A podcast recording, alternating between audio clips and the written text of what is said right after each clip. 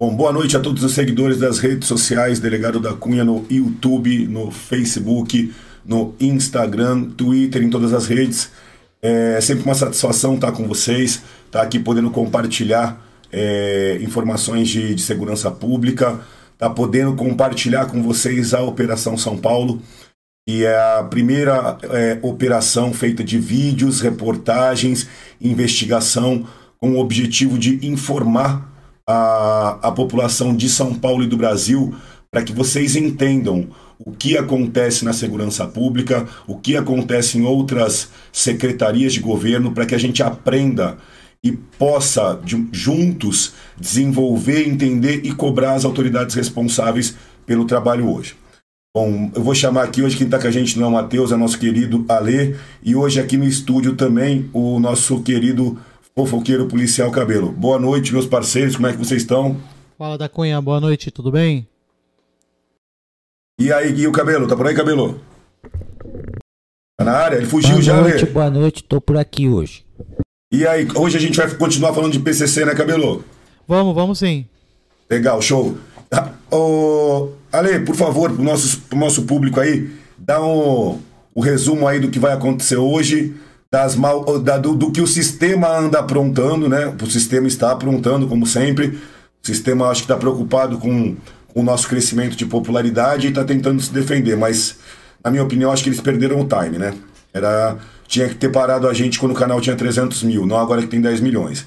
Quanto mais tentar parar, mais vai inflamar, mais a, a população vai perceber o quanto o sistema é mal e está tentando parar pessoas que vêm de baixo. Ale, é contigo. Bom, perfeito da Cunha. Só para relembrar a galera que está entrando na live aí, que não acompanhou a última, esse, esse vídeo é uma, uma continuação do vídeo da segunda-feira, em que a gente deu, mostrou mais ou menos como o sistema funciona. Começamos a abrir a caixa de Pandora, né?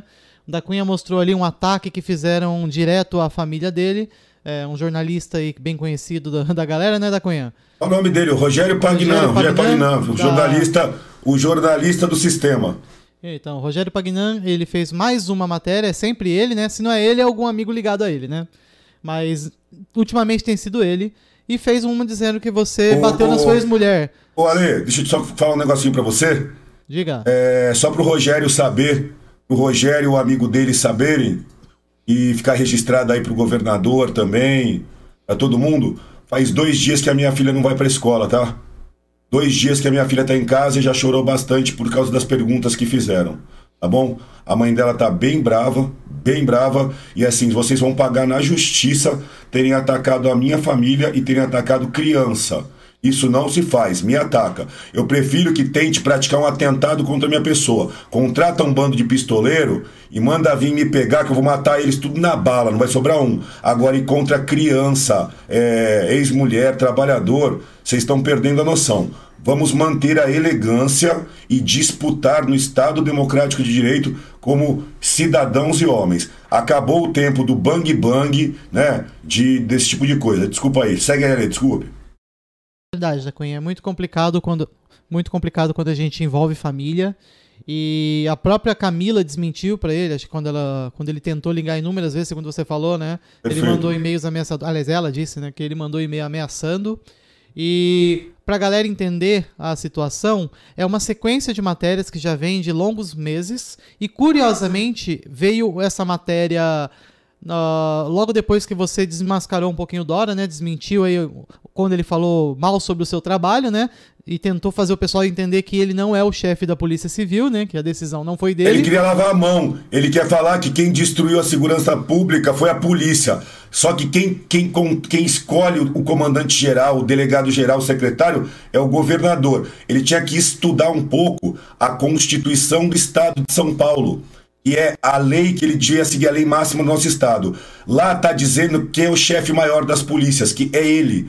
Aí quando ele vira e fala que é uma decisão da polícia, vocês já conseguem perceber que ele não sabe nada de segurança pública e que ele quer lavar a mão como governador e fingir que as decisões do secretário e do comandante não são ordens dele. Só que eu demorei para descobrir que o meu inimigo é, não, é, não era necessariamente o delegado geral. É, o delegado geral até tá bravo, mas eu percebi que é, eu acho que o delegado geral também está obedecendo alguém. Entendeu, Ale? É, então. E a gente falou também bastante sobre as coincidências, né? É, porque logo depois que você expôs isso aí no, numa live, um, alguns dias depois veio a matéria falando que você espancou sua mulher, né? E a matéria dizia justa, começou dizendo que, que houve até um tiro, que nem era do, na mesma situação ali, né? Era uma matéria de um disparo acidental de uma arma que apresentou problemas para inúmeros policiais, inclusive fora do Brasil.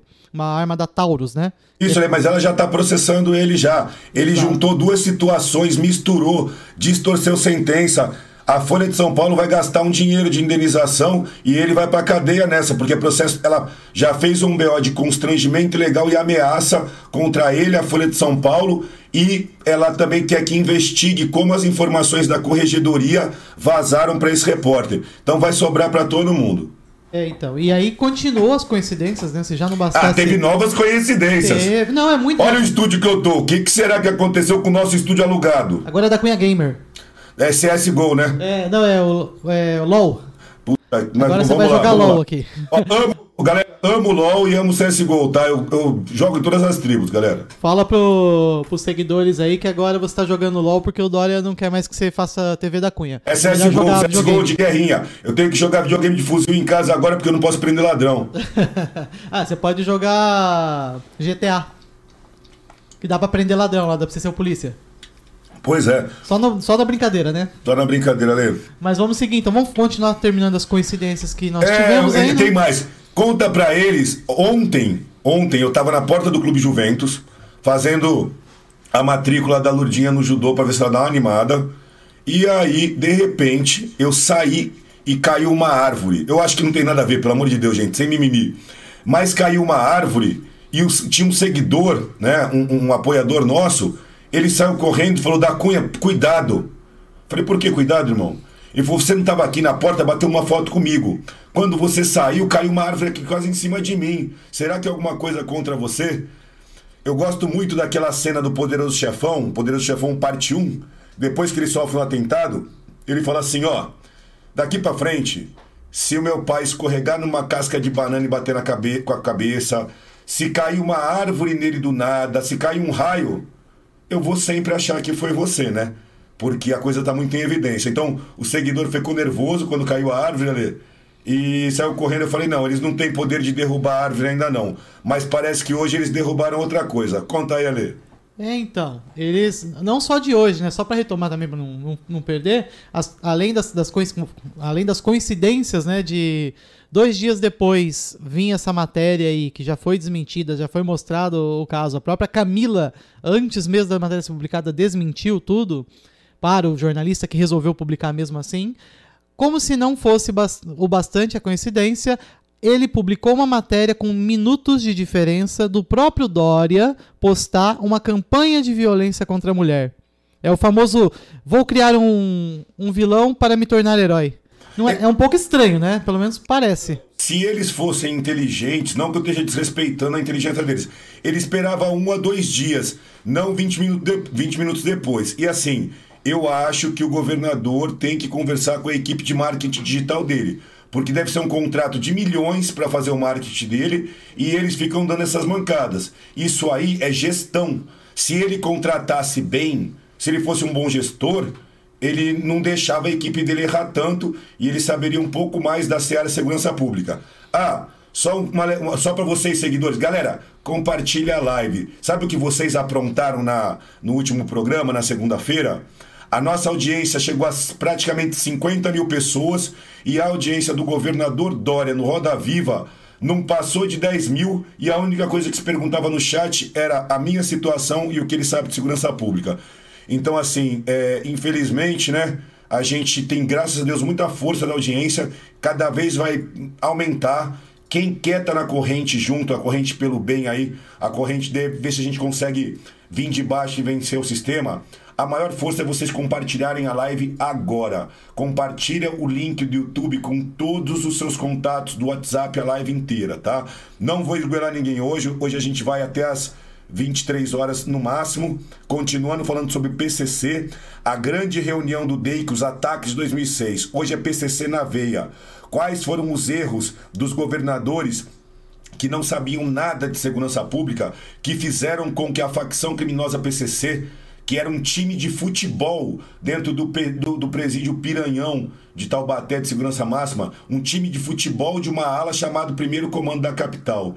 E eles deixaram um time de futebol de seis homens virar um cartel, um cartel que é mais do que uma facção, um cartel que é a maior facção criminosa do mundo hoje, com 33 mil homens. Então, o descaso de governadores que não entendiam nada de segurança e nomearam secretários que não eram policiais, que não eram especialistas de segurança, esse descaso foi capaz de, em 20 anos, fazer um, sindica, é, um simples time de futebol do presídio de Taubaté virá o maior cartel criminoso do mundo que domina o tráfico internacional de drogas da Bolívia para o Paraguai, que manda mais de 400 toneladas de cocaína por mês. Cada quilo de cocaína, calcula aí galera do chat, um quilo de cocaína custa em São Paulo 5 mil dólares sai da Bolívia por mil dólares. Então o custo inicial é mil dólares, chega em São Paulo a 5 mil dólares e chega na Europa a 35 mil dólares. Então, assim, ó, o descaso, a omissão, os erros, o combate fingir que a segurança pública não é prioridade, deu o troféu para os últimos governadores que não entendiam nada de segurança do PSDB. Eles são os donos, né, os padrinhos da, do maior cartel criminoso do mundo, o primeiro comando da capital. Hoje, com aproximadamente 35 mil homens. Eu quero saber quanto que você tem que errar para fazer uma organização criminosa sair de seis homens em 93 para 35 mil em 2021. Desculpa, Ale. Conta. Não, acho que você falou bem aí. Você já nos falou, você já começou bastante isso na, esmiuçou bastante isso na live anterior. Falou bastante do, do PCC, do início, né? Começou com, como chama, Mamba Negra? O início. Não, o nome que era antes do PCC. Negras. Serpentes Negras. Foi, de, foi, foi detectado antes do massacre do Carandiru. Né? Antes de 92, na penitenciária do Estado, antigo complexo do Carandiru, zona norte de São Paulo, foram detectados presos com uma tatuagem de uma serpente e começavam um movimento carcerário lutando por direitos dos presos. Eles queriam que os direitos previstos na tal da lei de execução penal, que é inexequível, é uma legislação que não dá para cumprir, eles queriam cobrar esses direitos. Isso já no Carandiru. E aí já começaram a ignorar. Em 2003, em agosto de 2003, para ser exato, dia 10, acontece o jogo entre os presos do interior, que eram de uma ala, e os presos do outro time que chamava Primeiro Comando da Capital. PCC era um time de futebol dentro da cadeia de Taubaté. Parabéns, governadores que cuidaram do PCC. O time de futebol de vocês virou a maior organização criminosa do mundo. Eu desafio vocês agora no chat a darem uma pesquisada. Qual a maior quantidade, quais são as maiores organizações criminosas do mundo? Vocês vão ver que a liderança é nossa. Bom, posso desenvolver? Ah, não, olha, eu queria que você contasse o que aconteceu hoje no nosso estúdio. Ontem foi a árvore no Juventus. E hoje, só que a árvore é natureza, né? Hoje o que caiu foi um poste elétrico, é isso? Então, acho que tem alguma coisa, alguma força misteriosa aí. Forças ocultas do derrubou, sistema. É, as forças ocultas acho que derrubaram a rede elétrica da, só da rua ali, de onde fica a rádio, né? Não, da frente da rádio, gente. Ah, só da frente, a caixa de luz da frente da, da rádio. Da frente da rádio, onde a gente grava o programa no nosso humilde estúdio alugado. Não, mas essa a gente não vai botar na conta do Dória, não, né? Não foi ele. Essa não tem como. É, a, a árvore de ontem do Juventus, não, mas o poste de luz é controlado por uma empresa pública que é contrato do Estado. Ah, mas será que chegaria a esse nível? Ah, eu não. É, assim, é o que eu falei, né? Hoje em dia, se eu escorregar numa casca de banana e bater com a cabeça, eu não vou acusar ninguém. Mas eu sei de quem eu vou desconfiar. Eu sei aonde, que, aonde tem que investigar, né? É, é, diz que eu tô pior que a Marielle, tava falando, né? Que eu sou Mari, ô Marielle. Sabe, tá sabendo dessa? Não, não tô sabendo, não.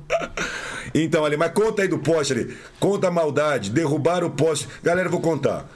Hoje, por coincidência, algumas horas atrás, antes do programa, derrubaram o poste para que não tivesse programa. Por isso que eu peço, você quer me ajudar? quer dar força pro nosso projeto, compartilha a live agora que a gente precisa de audiência, de gente na linha. Quantas pessoas estão com a gente ali? Já tem mil pessoas já ajudando a gente? Quanto estão? Já temos 8.175. Quanto? 8.177. Opa, tá subindo. Galera, essa é a força. Me ouve agora, agora. Pega lá, explica pra mim. Entra no link da live no YouTube, coloca em copiar, não é isso? Compartilhar. Compartilhar. Depois Manda no- aperta copiar link. Pega esse link e sai disparando para todos os contatos. Depois manda assim, ó, o da Cunha tá ao vivo e tá contando mais falcatrua que tá acontecendo, que o, o sistema tá aprontando mais. Compartilha que quanto mais gente tiver na live, maior é a nossa força. Muito obrigado aos 8 mil que estão ouvindo a gente agora e eu vou começar o nosso trabalho, vamos dar início aos trabalhos da Operação São Paulo. Eu vou fazer um pequeno resgate de como surgiu o PCC, um rápido para quem não assistiu. Vão ser contínuas as lives, tá? Então, mas da Cunha, por que, que você está falando do PCC? Eu estou começando a Operação São Paulo pela Secretaria de Segurança Pública. Eu quero que a gente consiga entender por que, que a gente chegou nesse nível de insegurança e eu quero que vocês entendam por que esses governadores que não entendem, como os governadores que não entendem de nada de segurança pública usam estatísticas tipo, ai, o índice de homicídios de São Paulo é o menor. É o menor, mas é um trabalho em conjunto, né? né? Porque tem é, o crime organizado controlando. Infelizmente é uma verdade, que ninguém pode falar. Então, assim, é, governadores que não nunca governadores que não sabiam segurança que nomearam secretários que não tinham muitas vezes não tinham experiência policial tirando o secretário Ferreira Pinto. O secretário Ferreira Pinto foi um dos, que fez uma, ele fez um dos maiores combates à corrupção e dos maiores combates ao PCC que teve. É, até eu passei uma informação errada. É, eu peço desculpa se o sexto secretário está acompanhando, mas ele assumiu depois da reunião dos ataques de 2006, tá? Aquela época, o secretário era Nagashi Furukawa, um juiz de direito. Né? Se você colocar um juiz de secretário de segurança, sabe o que que dá? Dá acordo com o PCC. E sabe o que acordo com o PCC dá? Dá liberdade para organização criminosa vender droga, reformar o estatuto, crescer e começar a roubar os jovens na favela. Isso é o resultado de um governador que não tem capacidade de escolher o secretário, porque você tem que saber escolher o seu secretário, ele tem que estar preparado para o combate ao crime organizado. Aí ele escolhe um secretário para, é, sei lá pelo que motivo, e o erro desse secretário ele é pago por toda a população.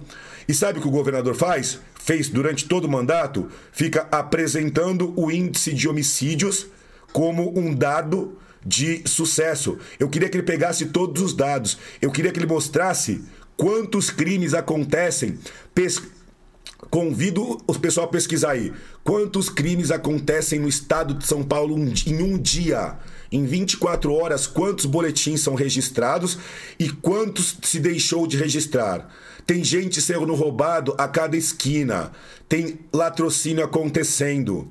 O in... Eu queria que vocês comparassem índices de esclarecimento das nossas polícias, com todo respeito, que não é culpa nossa, é culpa da lei e é culpa da falta de apoio popular, da falta de salário, da falta de inamovibilidade, da falta de irredutibilidade de subsídios. O policial no Brasil não consegue trabalhar. Quando você tem um governador e um secretário que não entendem de segurança pública, eles travam o investigador, o escrivão, o soldado da PM. Se a cúpula amarra lá em cima, a gente não pode trabalhar. Então, assim, a coisa mais. E ainda tem a ripa, né, galera? Além disso, a gente que é polícia, eu e todos os policiais do Baixo Clero, além da gente não ter salário, poder ser transferido a qualquer momento, ter arma recolhida, tudo isso, além de tudo isso, né? Você não tem o apoio para trabalhar. Por quê? A pessoa não entende nada, não entende nada. É o que eu falo para vocês. É, o governador Fleury, que é do governador do ataque do Carandiru, foi policial militar, foi governador entre 91 e 95. Um ex foi capitão da Polícia Militar, promotor de justiça, procurador. Depois disso, de 95, o PCC já estava pequenininho ainda. Entra o PSDB no governo, são todos governadores do PSDB. Quem são eles? Mário Covas, Geraldo Alckmin, é, depois de Geraldo Alckmin, José Serra, Cláudio Lembo, é, Alberto Goldman e Geraldo Alckmin de novo. Para quem não sabe, o PCC começou fraquinho em 93, começou a crescer bastante a partir de 99, 2000, quando Marcola assume no lugar do Geleião e ele, inteligente que é, começa a ver no PCC uma grande esperança de construir a maior máquina de tráfico de drogas da história. Marcola era ladrão de banco. Ele é inteligentíssimo, frio, calculista. E não respeitaram a inteligência do inimigo. Por quê? Porque o governador nunca entendeu nada de segurança, sempre varreu a sujeira para baixo do tapete, né? Essa é a grande verdade. E sempre nomeou, depois que sai o, governador, o secretário Fleury, nós temos, temos como secretário de segurança uma série de promotores de justiça e juízes. Senhores, eu sou muito fã do Ministério Público do Estado de São Paulo. O Ministério Público é o maior, é, é, é, é o órgão que mais combate a corrupção dentro da administração. Mas assim, é, eu respeito os secretários e não estou acusando, mas o importante é que o secretário da segurança seja um especialista, alguém que viveu segurança pública nas ruas, tá? Então, assim, esse legado de governadores que não entendem segurança e secretários que não entendem, é ele que gerou a insegurança pública que nós vivemos hoje. Porque, assim, eles não combateram o crime organizado e sucatearam a polícia. E para sucatear a polícia, eles sempre fingiram. Qual que é o golpe? Dá 1% de aumento, compra viatura, porque viatura dá para fazer cerimônia de entrega, é igual ponte, é construção, obra. Então, assim, prender ladrão não dá para fazer cerimônia de entrega, não dá voto. Mas entregar a viatura dá voto. Então, assim, os governos do PSDB massacraram a gente no salário, nunca deram pra gente as garantias que eu vou brigar muito. Salário não ser ripado, tá? Não ser ripado. Para vocês terem ideia do que é a ripa nas polícias, é, um funcionário do Banco do Brasil não pode ser modificado de agência sem ele concordar. Ele tem que assinar. Todo, a grande maioria dos órgãos sérios da iniciativa privada, de agências, você tem que concordar com a transferência. Na polícia, a transferência é feita pela alta cúpula de acordo com o interesse.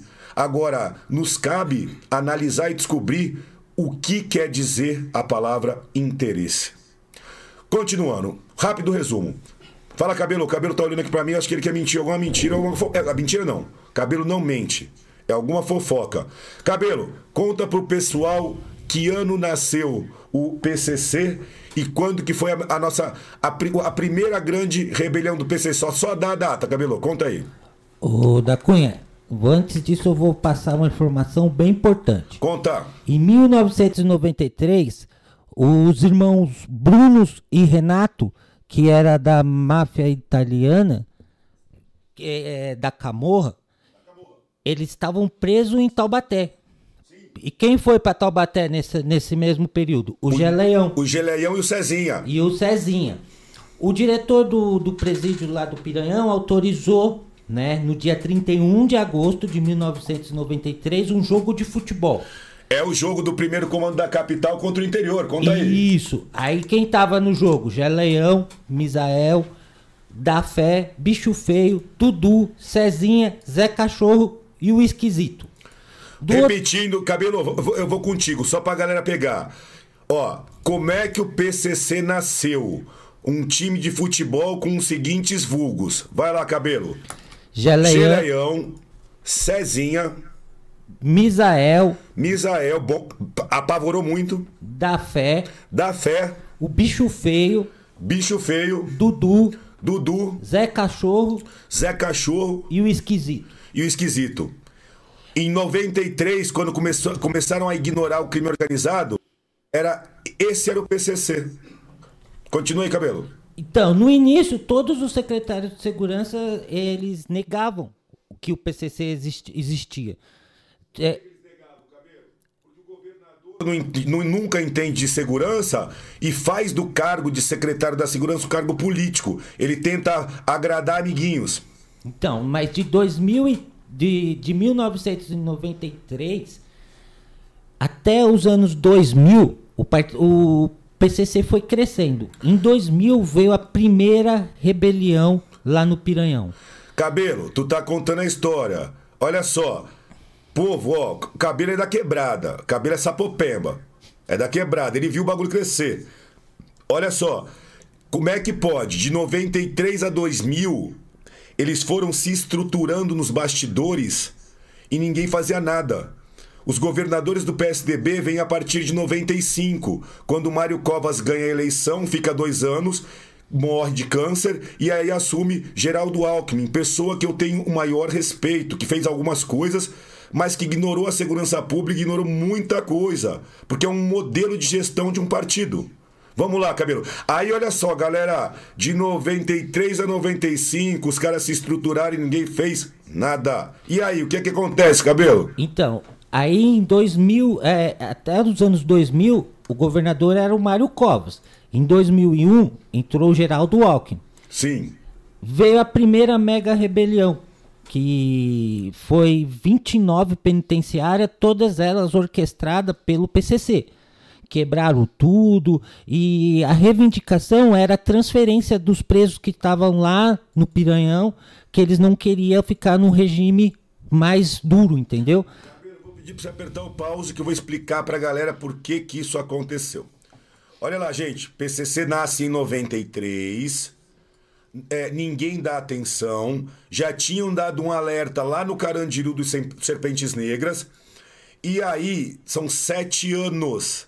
Nesses sete anos sem nenhum combate, o PCC começa a se estruturar, galera. Na- no começo, o PCC, que é comandado principalmente pelo Geleião e pelo Cezinha, e pelo Misael também, tem uma, uma postura extremamente agressiva. É, o PCC é, decapita, é, mutila, pratica uma série de atentados no interior das penitenciárias para demonstração de força. Para quem lembra, para aqueles. Os, a- o pessoal da SAP, os policiais penais, são grandes heróis, sofreram muito. Um abraço a todos os policiais penais que combatem a facção. E aí o que, que acontece, gente? São sete anos sem nenhum combate. Só que tem um período aí, ô Cabelo, antes deles chegarem na, no Piranhão. Aliás, no Piranhão, salvo, salvo engano meu, tem um encontro entre, uma, entre alguns membros da facção, né? E um, um sequestrador internacional famosíssimo chamado Norambuena, que ele era do, é, salvo engano, do MR8. É o chileno. ele- o chileno. E aí o Norambuena, ele é um especialista em organização de território, um especialista em estratégia para a prática de crimes e nesse momento ele ajuda a liderança do PCC, já com o Marcola se aproximando, a reestruturar o estatuto do PCC e criar um estatuto que tinha condições de punir eh, membros, aumentar a quantidade de membros, se espalhar pelas favelas, né? E arrecadar dinheiro através do tráfico de drogas. Então, o PCC começa nos bastidores a se organizar, se estruturar, ganhar dinheiro com o tráfico e desde 93 até 2000 ninguém faz nada. E aí eu vou contar uma história para vocês o como o PCC fez para se organizar e dominar e dominar o território não só no estado de São Paulo, quanto em todo o gente. Atenção. Hoje o PCC está no estado de São Paulo, em todos os estados da federação, em 90% dos países da América do Sul, nos Estados Unidos e o PCC já chegou na Europa, Nova Zelândia e Austrália desse time de futebol que ignoraram são 35 mil membros, tá? Você tá gostando da live? Eu vou ensinar muita coisa, vocês vão aprender a verdade, eu vou abrir a caixa de Pandora. Hoje eu vou falar dos atentados de 2006, da reunião do DEIC, do avião que o diretor do DEIC, Dr. Bittencourt, grande delegado, grande, dos, melhores, deveria ter sido delegado geral, gostava muito do Dr. Bittencourt, mas do, do avião que o Dr. Bittencourt pegou juntamente com o Dr. Rui Ferraz Fontes. Olha que coincidência. Olha quem estava lá, lá atrás já. Tá? Olha quem estava nas reuniões já com Marcola lá atrás. O doutor Rui Ferraz Fontes. E aí acontecem alguns diálogos, algumas situações. E eu vou contar a verdade, aquilo que ninguém nunca contou, tá? Se prepara, compartilha. Quer saber a live? Compa- A verdade, compartilha a live. Mas assim, continuando a cronologia, gente. Então, isso aqui, ó. Ah, outro esclarecimento. Todas as informações que eu tô passando não vieram de investigações. Eu quero um corte. Essas informações são provenientes de documentário e do estudo de, do trabalho de pessoas inteligentíssimas como o jornalista Josmar Josino, que eu admiro muito, a Fátima Souza, Fátima Souza, né, Cabelô? Isso, a Fátima, A Fátima Souza. Souza, que investigou o PCC anos. É, Quem mais? É, Enfim, todas as informações que eu estou passando são informações de domínio público e nenhuma informação é oriunda de nenhuma investigação sigilosa minha. Faz o corte aí e coloca no WhatsApp, se tentarem falar que eu tô é, falando de, desse tipo de coisa, tá? Então, galera, pegaram o time 93 a 2000 nada. Quando chega em 2000, eles já se organizaram, já tá gigante. E aí, cabelo, o que que acontece? Conta né? pra gente. Essa foi uma época muito violenta, né? O Geleão colocava muito terror, era muitas execuções que tinha, né? E a coisa começou a mudar depois da primeira mega rebelião, né? Teve um, um, um primeira conversa com o governo nessa época aí. O, Ô, cabelo, você é fofoqueiro, fala a verdade. Sim, teve uma primeira conversa. Conversa não, qual o nome disso? Acordo. Primeiro acordo entre o governo, o PSDB e o PCC, que ano? Em 2001. Secretário Nagashi Furukawa, confere? Isso. É, faz acordo com o PCC, eles fingem que estão ajudando e vão vendendo mais droga e recrutando mais soldados. Segue aí, cabelo. Aí em 2002 começa toda a mudança e estruturação do PCC. Em 2002 também teve a morte da ex-mulher do Marcola. Segura aí que você tá contando demais, fofoqueiro policial. Vamos devagar. Ó, galera, a gente foi sabotado hoje. Eu ia ter um equipamento para mostrar para vocês o organograma do PCC, explicar para vocês que tem um negócio chamado é, é, cebola. O PCC tem mensalidade, que nem o sindicato. Eu ia contar para vocês a divisão do PCC em sintonias estaduais, como é que funciona o tamanho da máquina. O- o- eu ia te mostrar para vocês nesse período de omissão. Pô, pra cima deles, galera. E assim, quem tá aí e quer apoiar de qualquer forma, o primeiro grande apoio que eu tenho é o compartilhamento da live. Vai lá no YouTube, é, co- é, compartilhar, copiar link, volta no WhatsApp, esparrama o link na lista de contatos toda, que quanto mais gente na live, mais força, tá?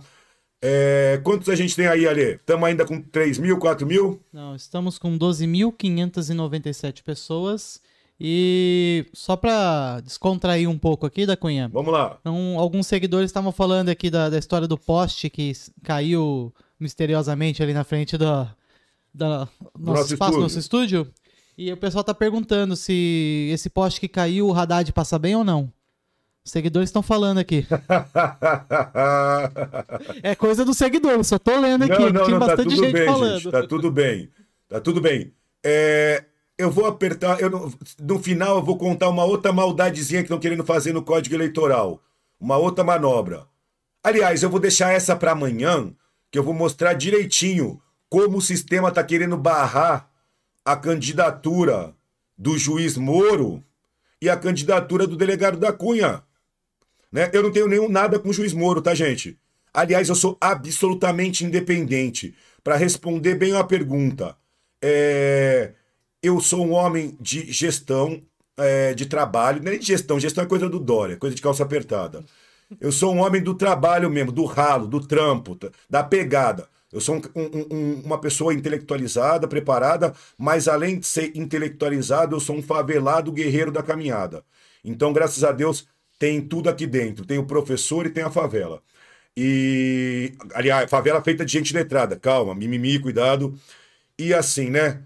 é, a gente não tem estúdio, é o que eu falei pra vocês. Eu tenho uma boa vida, graças a Deus, não tenho do que reclamar, mas assim, continuo com o IPVA atrasado, pago uma conta ali aqui e a gente tá atrasado ainda no IPVA, não deu pra pagar. Dória, vou te pagar logo, logo, mas vai ser parcelado. É, Governador Dória, desculpe a, a falta de respeito. Governador Dória, vou pagar o meu imposto assim que possível, não venha aprender meu carro, é coisa mais fácil, vai ficar feio. Eu vou fazer outro vídeo. É, mas amanhã a gente tá acertando essa continha aí. E é o que eu falei para vocês, por mais que eles queiram denigrir a minha imagem falando que eu tô rico, eu só monetizei o canal depois que eu tomei sete corregedorias, porque eu sabia que eles iam forçar o meu afastamento e eu ia ficar sem salário. Tá? Então a gente está começando a organizar a vida agora e eu monetizei doando boa parte da verba para o Instituto. Eu já monetizei doando para o social, tá? Então, para deixar claro minha posição política, perguntam muito isso. Eu tive uma conversa com, com várias é, é, pessoas que trabalham na área e, assim, a minha posição política, eu, num primeiro lugar, sou fã do apartidarismo. Eu interpretando a nossa Constituição e como cidadão, eu acho que numa democracia, você ser obrigado a se filiar a um partido para concorrer é, já não é democrático. Mas, assim, é, o meu posicionamento é um posicionamento de centro. Por quê? Porque eu sou contra a polarização do país. Então, eu tenho questões que eu acredito mais vinculadas, talvez, a uma centro-esquerda. Eu acredito no assistencialismo, eu acredito nos projetos sociais de esportes. Eu acho que a gente tem que ajudar quem está precisando das ferramentas, dar os meios e cobrar resultados, tá? Eu não sou a, a favor de esmola, não, mas eu acho que deve haver um assistencialismo de resultados. E eu também sou muito a favor de Rudolf Giuliani, da lei e da ordem, da família brasileira, só que eu não me encaixo no pacote da esquerda extrema e também não me encaixo num pacote de direita extrema. E os outros também eu vejo que é tudo muito complexo. Então eu prefiro, é, se quiser me chamar de Isa então, fica à vontade. Mas eu prefiro me focar em problemas, em trabalho, e se eu me filiar, olha, filiação, sempre num, num posicionamento de centro. O meu posicionamento é um posicionamento de centro que pode ter uma tendência ao centro-esquerda e pode ter uma tendência a um centro-direita, dependendo do assunto. Mas eu não vinculo os meus posicionamentos para resolver problemas a ideologias totalmente engessadas. Tem coisas boas em vários lados no centro. Então a gente tem que ter uma cabeça aberta para buscar as melhores ideias de todos os lados e governar e trabalhar para o povo. E principalmente a gente trabalhar para quem mais perde dinheiro nesse país, que é a classe média e os pobres.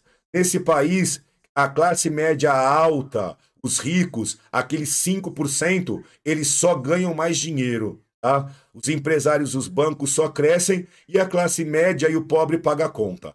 Né? Então, assim, esse é o meu posicionamento. Né? Tem, as pessoas estão querendo me rotular. Desculpa, não vou ser rotulado. Sabe? É, é, admiro as boas ideias de todos. Da esquerda, da direita, do MBL, todo mundo tem ideia boa. Isso não é ser isentão. Na minha opinião, isso é não ser ignorante. É não ser, não ignorar boas ideias por causa de rótulos nós devemos nos atentar, as pessoas devem falar de ideias. A Operação São Paulo, ela é integrativa. Aliás, Ale, o, a minha pergunta de hoje é, coloca no link, é, em que momento da Operação São Paulo nós estamos? Eu estou ensinando para vocês como a segurança pública chegou no fundo do poço. E o primeiro fator para mostrar isso é mostrar. Eu quero que vocês saibam exatamente quem é o PCC, que vocês só ouvem falar, não sabem como funciona, e o tamanho do PCC e como é que ele surgiu. Então, a gente está já na Operação São Paulo. Essa live de hoje, né, essa TV da Cunha é Operação São Paulo. E eu quero que. Atenção agora, Lê, abre aí a primeira caixa. O que você, cidadão paulista, paulistano, cidadão brasileiro, quer saber sobre a organização criminosa, sobre o cartel, a gente já pode classificar como cartel sim, sobre o cartel PCC. Ah, só um parênteses. O que é um cartel, gente? Quando cartel é a mesma coisa, uma analogia, aos times que já estão jogando na, na Champions League. Né? Então, assim, quem que jogava na Champions League? O El Chapo, Pablo Escobar e o PCC, por, pela desídia do Estado, ele cresceu e hoje internacionalmente o Marcola pode jogar junto com o Pablo Escobar, junto com todo mundo.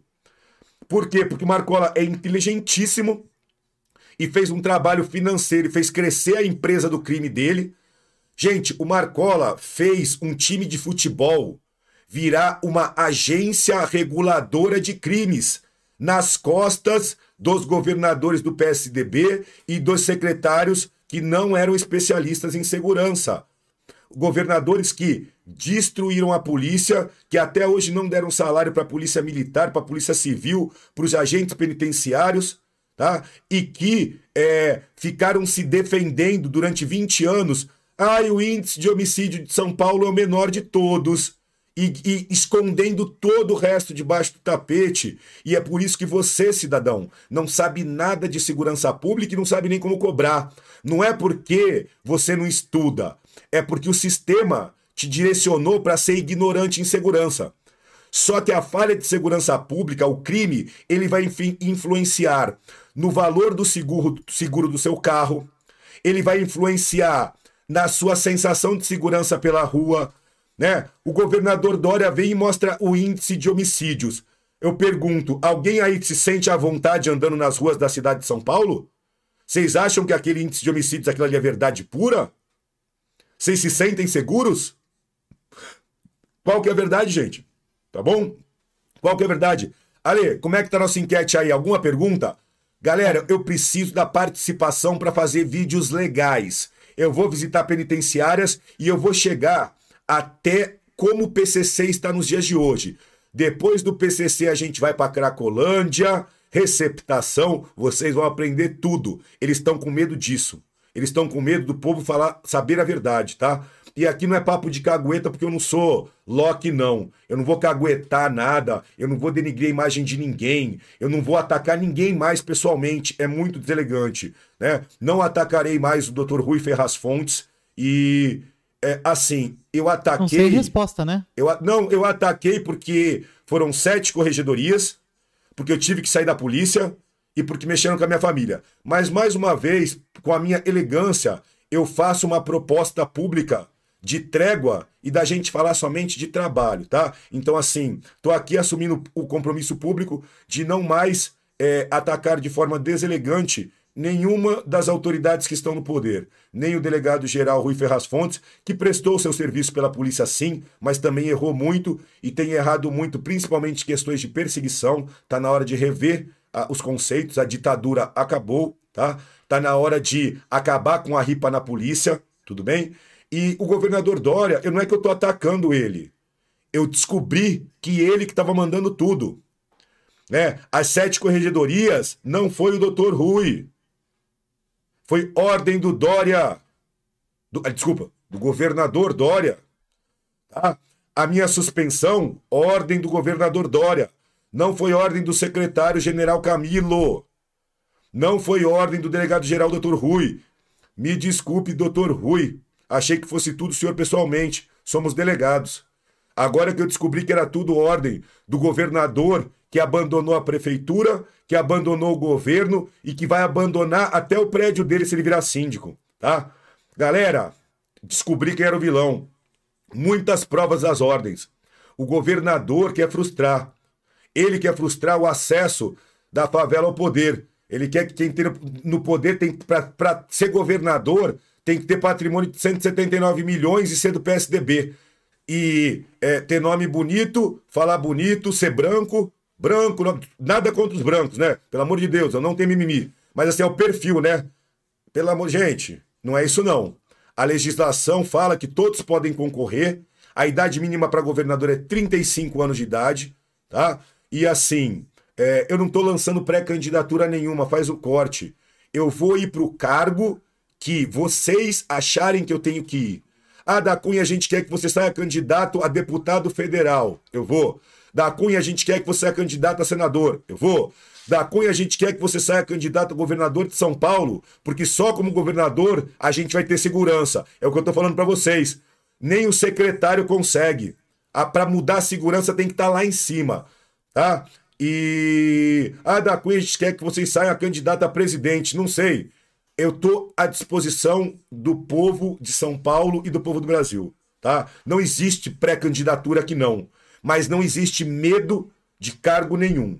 Se vocês querem saber qual cargo que eu acredito ser mais útil, eu é governador do estado de São Paulo, é o único cargo que dá para a gente reformar a segurança e acabar com essa sequência dos últimos 20 anos de insegurança pública, de atraso na entrega de obra do metrô, atraso no rodanel, atraso em tudo. Pesquisa aí os prazos iniciais e os prazos de entrega de todas as obras das últimas gestões. Eu não preciso de ataques pessoais, eu respeito todos os pré-candidatos que eu ouvi falar, todos, respeito, mas assim, é, vamos analisar o trabalho. Analisar o trabalho. o trabalho é tão mal feito há 20 anos que fazer, vamos dizer assim, fazer campanha, fazer oposição é só mostrar a má qualidade do trabalho, né? Bom, é, Ale, que, alguma pergunta aí, o que, que o pessoal quer saber do PCC? Só para avisar, tá? Eu ainda não cheguei nos ataques de 2006. O cabelo parou na mega rebelião de 2001, que parou 29 presídios e que o Marcola já estava no pilote por trás, não era o líder ainda. PCC já estava gigante e os governadores e secretários ignorando e não deixando as nossas polícias trabalharem direito, tá? Não deixando. Vamos lá, Lê. O que, que tem de pergunta? Cunha, só recapitulando também, se lembra, 2006 foram os grandes ataques do PCC, pararam São Paulo, estado, né, vários lugares, ônibus de problemas e ficou sempre aquele será que houve negociação do governo Sim. na época era o Alckmin, né? Com o PCC, será que houve uma conversinha de está abordando aí, mas precisa bater pelo menos 30 mil, né?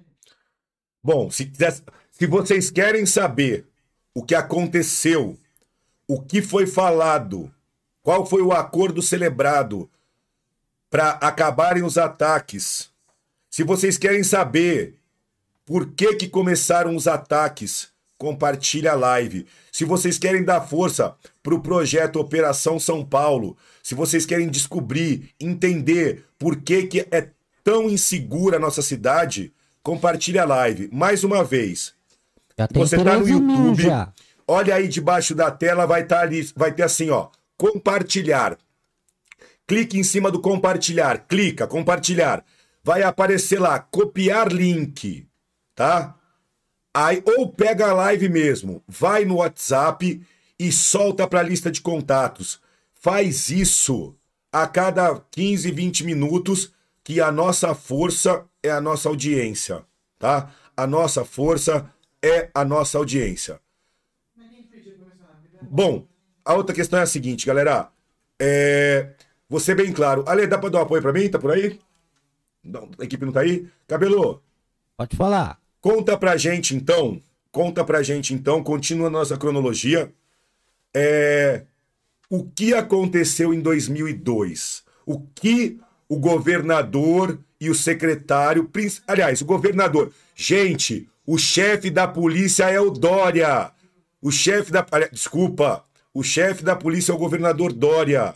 Se vocês acham que o delegado geral o secretário e o comandante-geral da PM têm força para mandar na polícia, a força deles é relativa.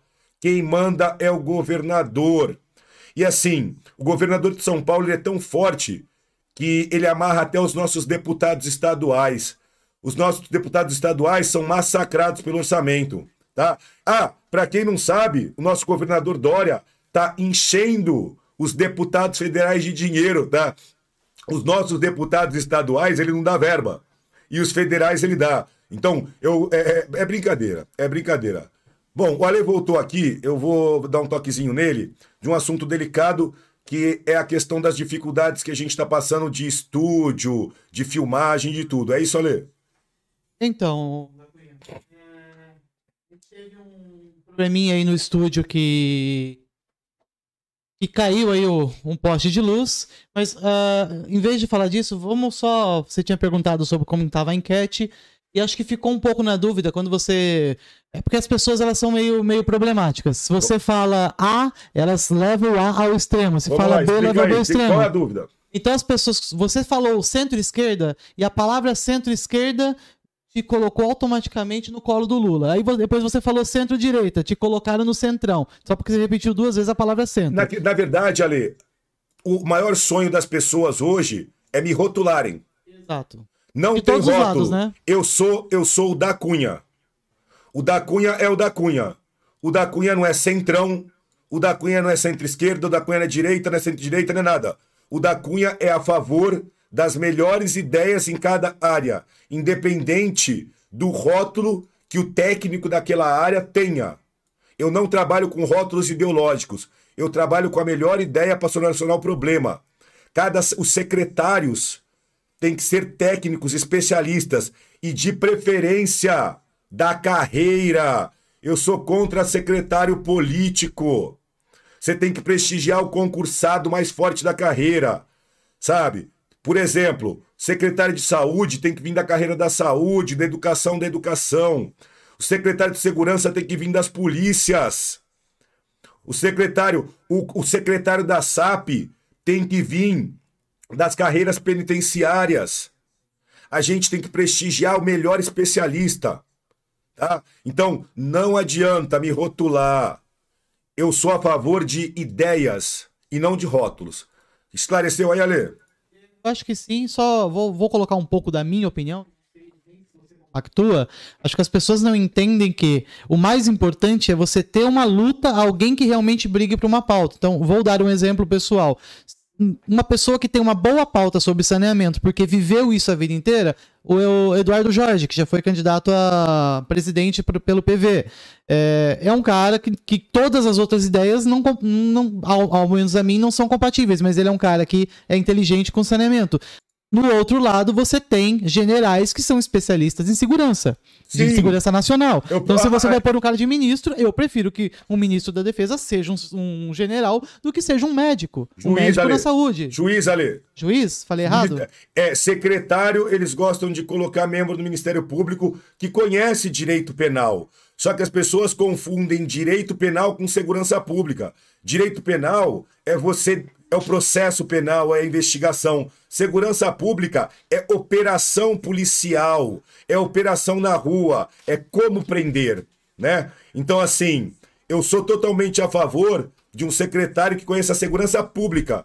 E com todo respeito, Ale, uhum. não podemos confundir segurança externa, que é a que é feita pelo Exército, Marinha Aeronáutica, com segurança pública que é interna, tá bom? Segue aí, desculpe. É, exatamente. Então, eu acho que, que as pessoas têm que aprender a ouvir todos os lados e não ficar fechado no mundinho, porque aí fica complicado, né? Quando você se fecha na, no seu mundo, você não consegue enxergar o todo.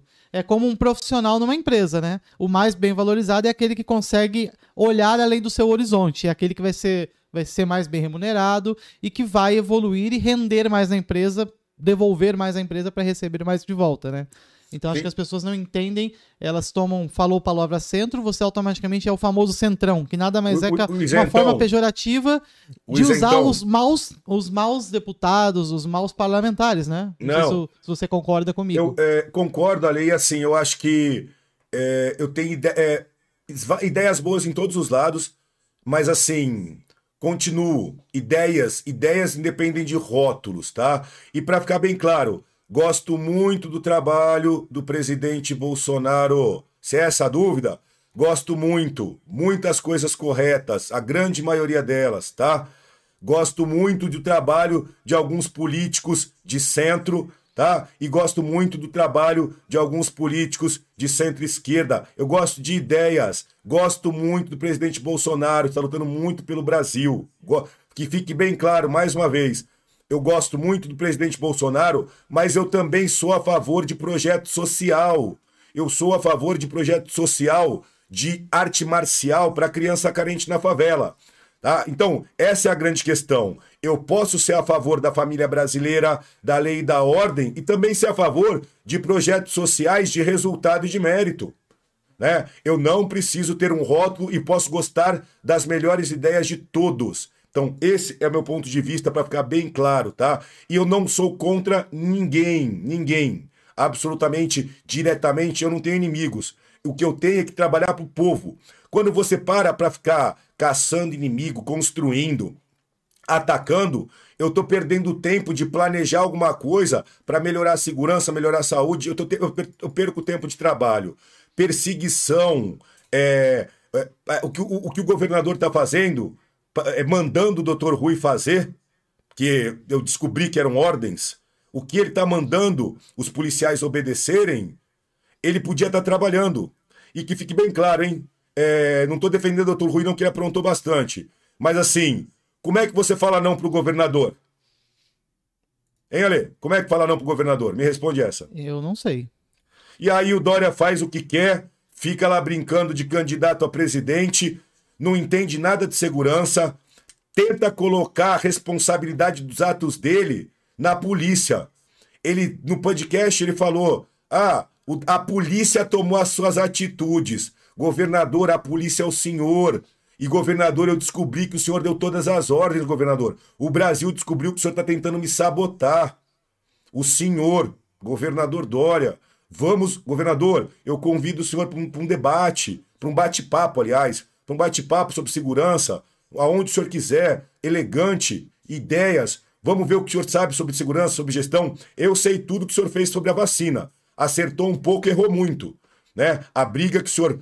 Se, se as vacinas estão atrasadas, né? Se a situação tá como tá, na minha opinião, é porque, apesar do senhor estar tá bem intencionado, o senhor foi bem intencionado movimentando a coisa politicamente, sempre é, prezando por se autopromover e ficar mais rico e não pelo resultado final, né? Então, assim, é, se tá atrasado vacina, foi por causa de briga política tá? Então, se o senhor parasse de atacar, brigar e ficasse autopromovendo e não deixasse o vice-governador Rodrigo Garcia trabalhando sozinho, tá? Rodrigo, o vice-governador Rodrigo Garcia era do DEM, acho que acabou de ir para o PSDB, mas assim, é, é ele que está trabalhando sozinho, ele que trabalha, tá? Ele que trabalha. E é o que eu estou falando. Apesar de ele estar filiado hoje ao partido que errou muito, errou muito, é... O que que acontece? O, governa... o vice-governador trabalha sozinho, porque o Dória não ajuda ele. Peraí, só um minutinho, tá? Não, da Cunha, só gostaria de aproveitar o tópico. Vamos bugar um pouquinho o pessoal. É, pro pessoal que, que não entende o que é um posicionamento de inteligência e não de maluquice de torcer para um time ou para o outro. Vamos falar. Você falou que gosta bastante do, de alguns posicionamentos do Bolsonaro. Só para o pessoal ficar bugado, vamos falar uma coisa boa que o Bolsonaro fez para a segurança pública e vamos falar uma coisa ruim também? Vamos falar os erros e os acertos para ver se o pessoal é, é inteligente para entender? Vai, pode falar. Então, gostaria que você falasse um pouco sobre os, os acertos. O que, que você acha, por exemplo, do pacote do Sérgio Moro ou ou qualquer decisão na segurança pública tomada pelo nosso presidente? O melhor ministro da segurança pública escolhido foi o ministro escolhido pelo presidente Bolsonaro. Na história do Brasil, o melhor ministro escolhido foi o ministro Moro. E foi uma decisão do presidente Bolsonaro de escolher um ministério técnico. Ele tá, ele lutou muito e luta as ideias muito boas, muito boas. O presidente é excelente de ideias. Ele escolheu o melhor ministro. E aí houve uma divergência. Não sei se é, o ministro quis aparecer mais que o presidente, ou se não respeitou as determinações do presidente, enfim, eu não vou nem entrar na briga. Mas in inicialmente, é, o pacote anticrime preparado pelo ministro Moro, apresentado pelo ministro Moro, da gestão do presidente Bolsonaro, foi fantástico, maravilhoso. Tá? É, uma série de ministros técnicos. Só que é, o sistema ele peita até o presidente. O sistema não é o presidente. O sistema é uma máquina. O sistema são poderes ocultos é, que existem na administração que brigam por interesses próprios, por cargos, propina, dinheiro. Esse é o sistema. O presidente Bolsonaro também é vítima do sistema, de forças ocultas que estão sempre agredindo, atacando, tentando fazer a gestão não andar tá? É, para ficar bem claro, eu sou totalmente contra tudo que o PT fez, sabe? Contra tudo, o mensalão, o petrolão. Então, assim, ah, doutor é da Cunha, não sei o que lá, você vai falar o nome de alguém, o, o, o presidente Lula errou muito, tá? Mensalão, petrolão. Não tem como eu não falar disso, gente. Sabe? É uma situação, me desculpem, que não dá para voltar no Brasil. O Brasil não pode mais passar por essa situação, é muito difícil. A gente precisa de uma, coisas novas, a gente precisa defender, de combater a corrupção. Então, assim, eu sou contra tudo aquilo que aconteceu. Agora, tentar continuar me rotulando, não vai conseguir, tá? Não vai conseguir porque eu vou continuar sendo independente. O delegado da Cunha, ele é uma pessoa absolutamente independente. E é por isso que o sistema está me atacando. Era muito fácil eu me vender para o sistema. Né? Eles vão querer me comprar, não vão me subornar, não vão me comprar. Eu não preciso de um centavo a mais. Aliás, né, Lê? Estamos precisando de dinheiro para câmera, podcast, que mais? Tá precisando montar um estúdio, né? Bom, galera. um que, que não tem uma caixa de luz de fácil acesso na rua, né? A galera, eu vou novamente insistir no nosso trabalho. O que vocês querem saber sobre o PCC? O que vocês querem saber sobre o PCC? Essa é a pauta, tá? E, e, e de política a gente fala outro dia. Ficar falando de política e discutindo, discutindo ideologia é perder tempo de trabalhar. Vamos ao trabalho. Cabelo, quantas cadeias viraram em 2002 quando começou a guerra? Os da Cunha, na escuta? Na escuta, câmbio. Vamos lá. 2002 é um ano muito importante aí na história do PCC. 2002 não teve uma mega rebelião, mas em 2002 o Marcola começou a se estruturar dentro do, dentro do partido. E o que, que aconteceu aí? Quando ele teve já o contato com o chileno. Isso, com o Nora Bueno, em 2002. Ele aprendeu a fazer o, o famoso é, aquela estrutura de empresa, que o PCC a partir daí começou a virar uma empresa. Ele começa a fazer o organograma do PCC, que é o organograma que eu ia mostrar hoje, que tem na internet, tá, gente? Tá na internet o organograma. Isso. que os, a, as forças ocultas derrubaram o poste na frente do meu estúdio. Então, e aí, após essa, essa aproximação do Marcola com o chileno, aconteceu uma coisa bem interessante. A esposa do Marcola morreu. E aí foi após a morte da esposa do Marcola que o Geleão e o Cezinha foram expulsos do, do PCC e aí o Marcola ganhou a força e assumiu aí a, uma das lideranças do, do PCC em eu 2002. Vou explicar essa história mais a fundo, Cabelo. Eu tenho, eu tenho uns segredos aí que você não sabe. Deixa eu só dar uma aprofundada.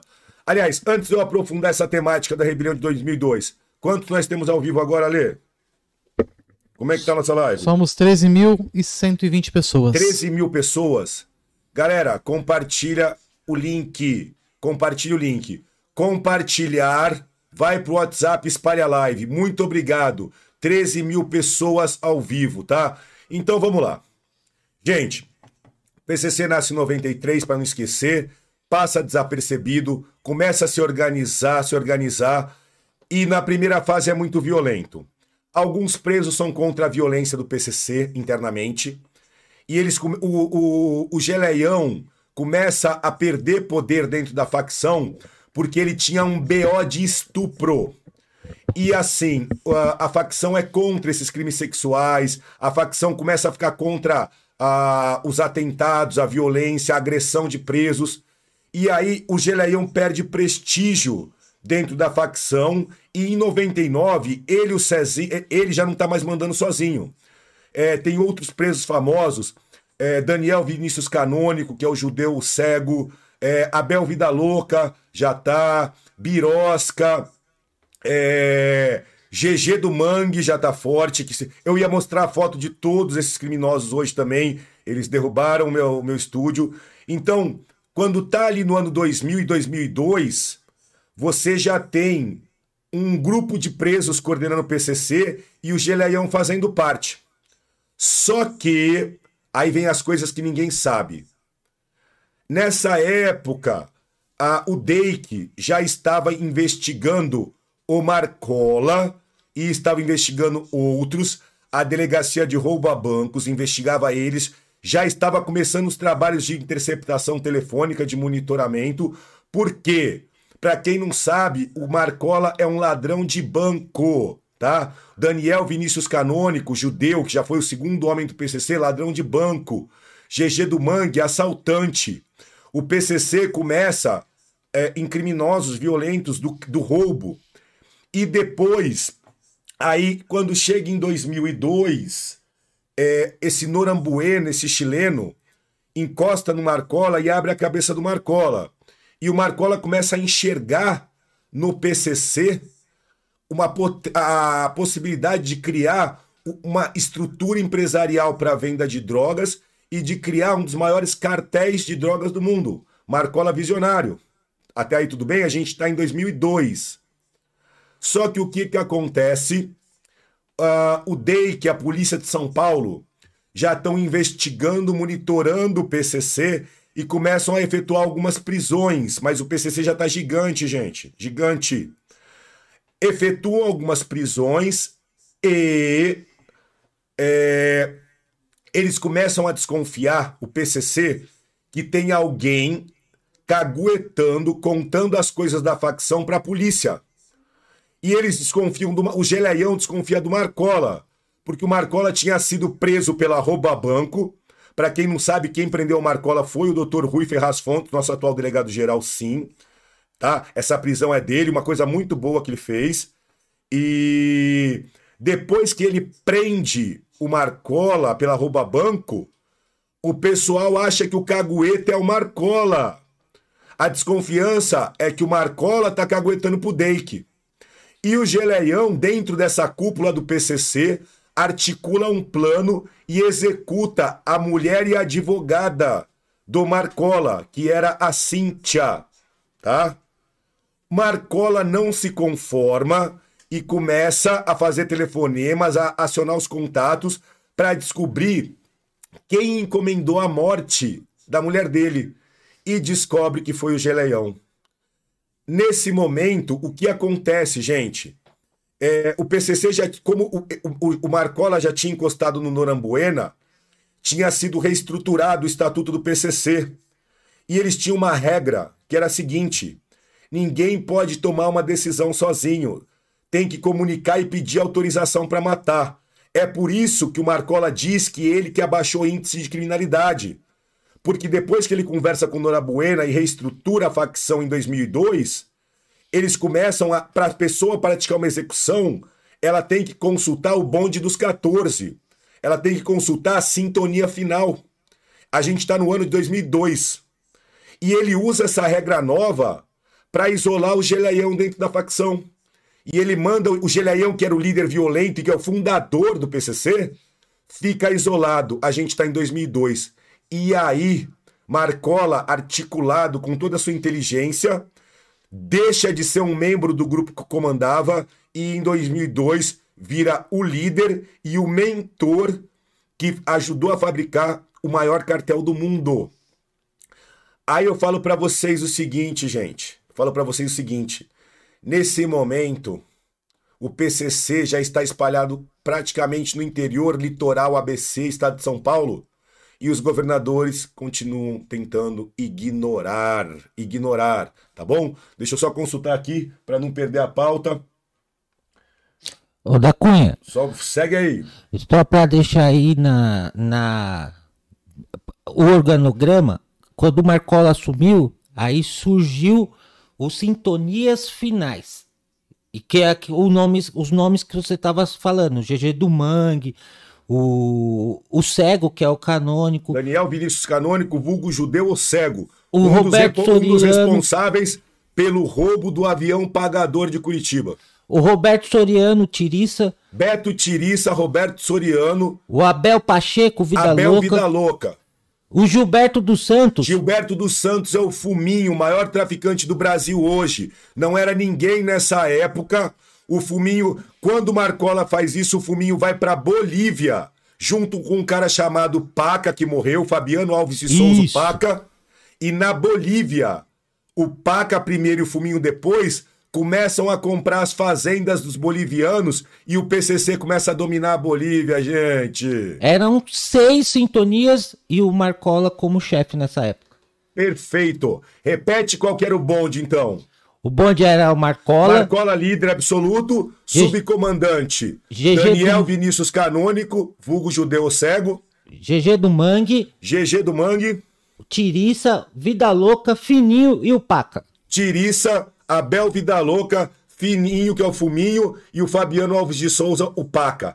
Isso. Esse grupo é o grupo que conseguiu fazer a conexão com a Bolívia e começar a trazer a droga para São Paulo. Por quê, gente? Porque a Bolívia é o maior dos maiores produtores do mundo de coca. E sobra a coca porque lá eles usam a folha para mascar. E tem um tipo de folha que é mais grossa, que eles não gostam de mascar e tem muita dessa. Essa coca, os criminosos da Bolívia vendiam para o Brasil e para outros países da América do Sul.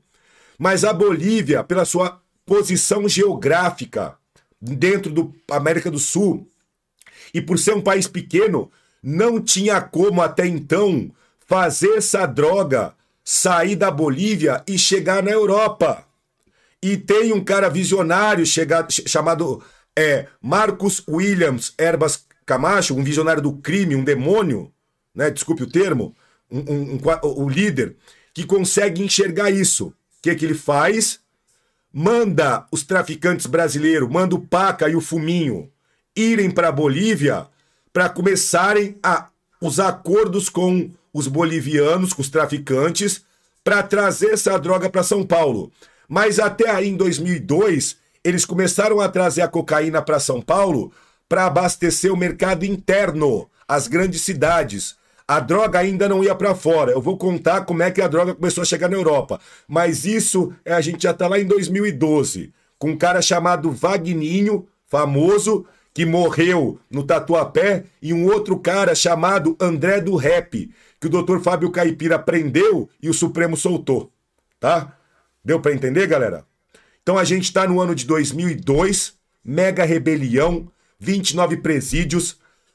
Marcola vira líder absoluto, monta um quadro da sintonia final com essa galerinha aí, esse bonde aí.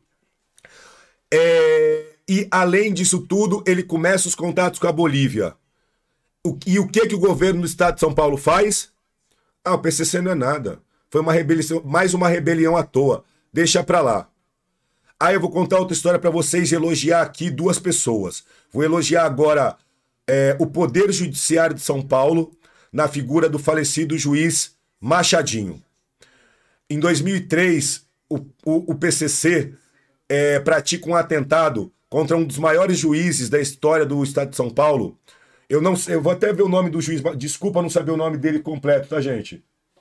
Mas assim, vou falar Machadinho. O Machadinho era um juiz cabuloso. Desculpa a gíria. Era um juiz de pulso firme, um juiz que aplicava a lei com rigor. E o PCC odiava ele. E qual que é o pior? Eu vou contar nessa época, os presos do PCC, muito de, muito, muitos deles estavam cumprindo pena em Presidente Prudente. E a vara de execuções das penitenciárias de segurança máxima, o juiz era o Machadinho. E ele não dava trégua. Só que o Marcola e o PCC estavam tão fortes e tão grandes que acontece no Brasil, pela primeira vez na história, um atentado contra um juiz de direito. E esse atentado amedronta, infelizmente intimida a magistratura, intimida o Ministério Público. O Machadinho era um exemplo de juiz. Então, eu parabenizo o trabalho de todos os juízes criminais de São Paulo em nome do juiz Machadinho. E eu vou falar o nome de um outro herói aqui, chamado Lincoln Gaquia. Nós temos um promotor de justiça, também presidente prudente, que arrisca a vida e com sozinho, né, sozinho, há anos, combatendo o PCC em grandes investigações, grandes, grandes prisões. E em nome do, do promotor Lincoln Gaquia, eu cumprimento todos os membros do Ministério Público valentes que não têm medo de denunciar, de pedir a prisão, não tem medo de pedir regime disciplinar diferenciado para os líderes do PCC, tá? E depois vocês vão descobrir a minha história com o PCC. Tem muita coisa para vocês aprenderem. Cracolândia, receptação, então aí, galera, PCC nasce em 93. Em 2003 já tá gigante mandando matar juiz. Sabia dessa, cabelo? Sabia, Lê? Essa daí foi, essa foi muito, foi uma uma parte do, do PCC aí que teve muita briga aí interna por causa dessa morte do juiz também, né? Exato. Por quê? Porque, Porque o Barcola pregava a paz. Isso. O Bom, Marcola sempre foi contra a, a, a, atacar, né? Até 2006, né? Ah, é, aê, cabelo, tá dando spoiler, hein?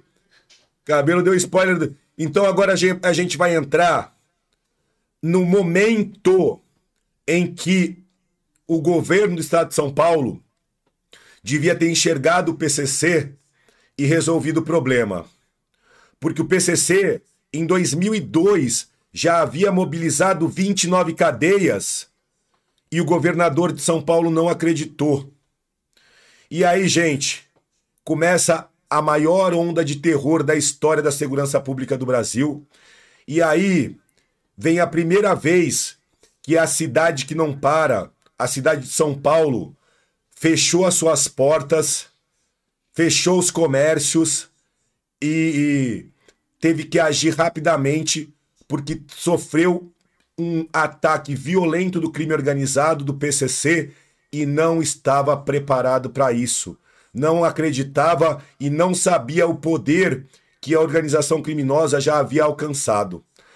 E aí eu falo para vocês, na quinta-feira, dia 11 de maio de 2006, tem início a saga dos atentados contra agentes públicos, da morte de, de um número absurdo. Eu, eu vou até confirmar os números exatos para não errar. Cabelo, tem os números aí? Já, já vou passar aqui para você. Só lembrando que no, a quinta-feira, dia 11, é, quando começou essa saga aí, segundo as informações iniciais, mas essa saga começou uns dias um pouco antes. Já né? vou contar. Quantos É, somos tô- agora, Lê? Bom, né, Cunha? É, a gente tá com um estúdio emprestado aí. Vai ter que devolver E- o estúdio? E aí o pessoal precisa fechar. A gente vai ter que deixar essa, o restante dessa história para a Mas próxima agora live. eu ia começar os atentados. Então, na quinta-feira, 11 de maio, quando a inteligência da polícia de São Paulo intercepta ligações entre membros do PCC e descobre um planos de uma mega rebelião, né? Planos de uma mega rebelião vinculada aos Dia das Mães. O que que acontece? Como o Marcola já tá muito seguro e sabe o tamanho que ele tem, vai ser Dia das Mães, vai ter Copa do Mundo. E ele exige televisões e ele exige também visita do Dia das Mães para a liderança do PCC, né? E o que acontece? Essa informação é interceptada pela Delegacia de Roubo a Bancos, que era comandada pelo Dr. Rui Ferraz Fontes, muito bom trabalho, mas teve um erro aí que demorou bastante para avisar, né? A informação que eu tenho é que já sabia disso há alguns dias, não quis ficar de sigilo, revelou só na quinta-feira e estava muito em cima, mas conseguiu a informação, tá? Eu tô sendo justo, justíssimo, tá bom? E aí o que acontece, gente? Aí, como governador e o secretário não conheciam a força do PCC, quando cai essa ligação, eles resolvem de uma hora para outra transferir 765 líderes da facção que eles falaram que não existia. Agora, olha a incongruência. Se a facção não existe, por que, que eu tenho que transferir 765 pessoas? E aí ele transfere. O que acontece? O Marcola dá a ordem que comecem os ataques.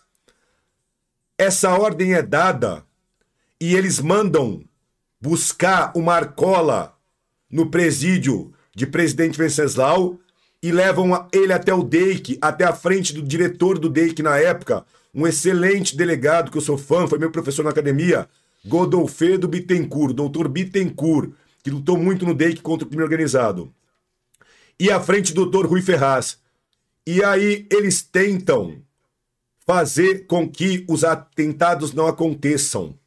E o Marcola olha para eles e fala: agora não dá mais, eu já dei a ordem. Eles voltam com o Marcola para a cadeia e na sexta-feira, aliás, na sexta-feira não, é, Na sexta-feira na mesmo. sexta-feira sim, Na- quando... na sexta-feira à noite começa a maior guerra que a segurança pública de São Paulo viveu contra o crime organizado. Gente, mil desculpas. As forças ocultas derrubaram um poste. O estúdio aqui emprestado tem horário, tá? Eu tô parando aqui no dia 11 de maio. Aliás, eu tô parando no dia 12 de maio, 18 horas, início dos ataques, tá? É... Mais uma vez eu reforço, tem o Pix aí, alejar o Pix pra gente montar o estúdio, não? Vamos passar amanhã? O Matheus tá, no tá estúdio amanhã, preparando né? um Pix aqui, o pessoal que tá pedindo incansavelmente, ele tá, tá criando lá e acho que amanhã já, já conseguimos subir. Galera, ó, a gente tá precisando muito mesmo, tá? De patrocínio. Eu sei que muitos empresários não querem patrocinar porque não querem mostrar sua marca, porque eu tô numa guerra, infelizmente, política, mas vocês podem me patrocinar o nosso trabalho sem aparecer a marca. Se você acredita na causa, superchat e amanhã sem falta eu vou passar o Pix da Operação São Paulo, que é para comprar câmera, vídeo, GoPro, alugar o estúdio. A gente precisa comprar um equipamento de podcast que a gente não tem e eu vou ter que montar um estúdio próprio num endereço secreto. Eu vou, eu vou montar um estúdio no endereço secreto e ter que mudar de carro várias vezes para chegar no estúdio para não ser sabotado. Porque desistir eu não vou, tá? E amanhã também eu vou contar para vocês da nova manobra que o sistema fez no Código Eleitoral para tentar barrar candidatura de juízes, promotores e policiais, né? Por que será que a velha, a velha política tá com medo dos juízes e dos promotores e dos policiais na política, né? Eu só acho o seguinte, tá com medo é porque deve e todo cidadão brasileiro tem direito de concorrer a um cargo democraticamente, independente da profissão. É inconstitucional. É um absurdo eu escolher três classes. Tá ficando feio o sistema. Tá ficando feio, tá bom? Mil desculpas. Tô encerrando a live nesse momento muito triste. Anota aí, continua amanhã que horas? Nove? Quinta-feira? Amanhã nove. Amanhã 21, se a gente conseguir arrumar a luz lá no nosso estúdio, continuando a partir do dia 12 de maio, às 18 horas, os atentados do PCC. Muito obrigado pela sua audiência.